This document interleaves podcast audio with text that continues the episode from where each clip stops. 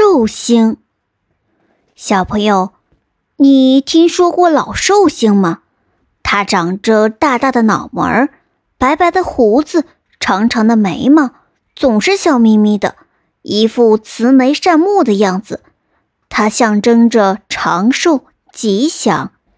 其实呀，天上真的有这颗星呢，那就是南极老人星。一般在五月初的下午六点钟左右，它就会在东方的低空出现。据说呀，只要天空中出现了这颗老人星，天下就会太平。不过，生活在北方的人们很难看到老人星。那么，天上的南极老人星又怎么会成为人间的神灵呢？原来呀，这一切还得归功于秦始皇。秦始皇是秦朝的一位皇帝，他很想长生不老，于是就下令。在民间大建祠堂，去祭拜这颗老人星，人们也称他为寿星。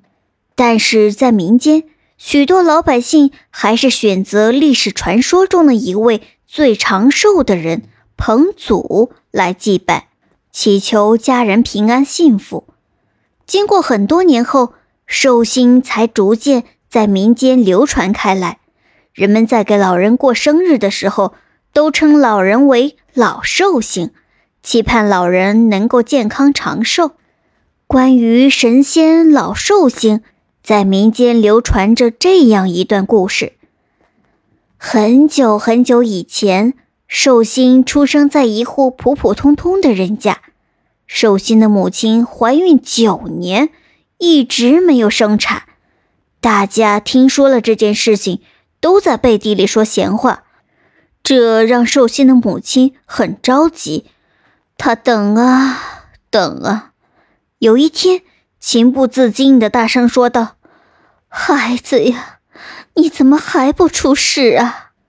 这时，寿星在母亲的肚子里突然回答说：“妈妈，我要等家门口的石狮子双眼出血才能出事呢。”这件事情被传了出去，隔壁家有一个爱搞恶作剧的屠夫，他想和邻居开个玩笑。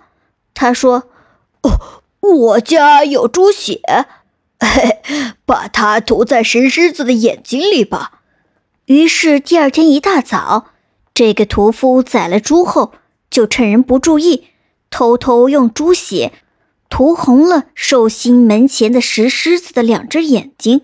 寿星的母亲看到石狮子的双眼流血了，赶紧高高兴兴地告诉肚子里的孩子：“孩子呀，你快看，石狮子的眼睛出血了，你也快点出世吧。”就这样，寿星只好提前出世了。可是由于寿星的母亲没有怀足十年胎，所以寿星一出世就长得怪怪的。头顶秃秃的，好像发育不健全的样子，而且他也只能扶着一根拐杖走路。但是寿星活了很久很久，不病也不死，人们都称他为老寿星。后来，老寿星专心修道，终于成了南极仙翁，与白鹤和梅花鹿为伴。老寿星还花了很多年的时间。精心培育了一棵神奇的枣树，他不辞劳苦，天天浇水施肥。据说，如果人吃了这棵枣树上的神枣，就可以长生不老。老寿星常年在天上居住，有时候也喜欢到人间玩玩，人们不经意间还会碰见他呢。传说在北宋的时候。老寿星假扮成一个算卦的道人，来到了都城玩。花花绿绿的世界让贪玩的老寿星感觉人间太有意思了。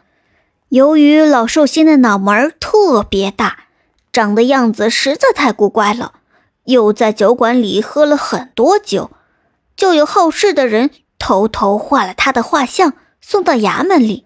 衙门里的大官接到画像，听了汇报。不敢乱动手脚，就把这件事上报到皇帝那儿。皇帝感到很好奇，很想见见这位古怪的老人，于是传旨召见老寿星。老寿星举止大方，来到宫殿里见过皇帝。皇帝见他无所不知，谈吐十分有趣，就命令侍卫抬了好几坛子酒给老人喝，说：“哈哈哈哈，老人家想喝多少就喝多少。”老寿星一见到美酒就乐了起来，他喝了一杯又一杯，高兴得手舞足蹈，不知不觉把好几坛子酒都喝光了，这才告别皇帝，离开了宫殿。第二天，掌管天象的大臣向皇帝汇报，说天上的寿星昨天靠近了皇帝的星座。皇帝一听，大吃一惊。这才恍然大悟，原来昨天喝酒的老人正是老寿星下凡呐。老寿星离开宫殿后，闲来无事，就跑到大山里去玩，正巧遇到了福星和禄星两位神仙。他一时兴起，就和他们两个下起棋来。这时，一个砍柴的樵夫经过这里，他并不知道他们是谁，就停下脚步。放下柴火，看他们下棋，看得入了迷。三位神仙下完一局棋，才发现樵夫在一旁观看。老寿星赶紧给樵夫吃了一颗神枣，让他赶快下山。樵夫正想拿起砍柴的斧子下山，没想到斧子的木柄竟然已经腐烂了。再一回头，三个神仙。都不见了。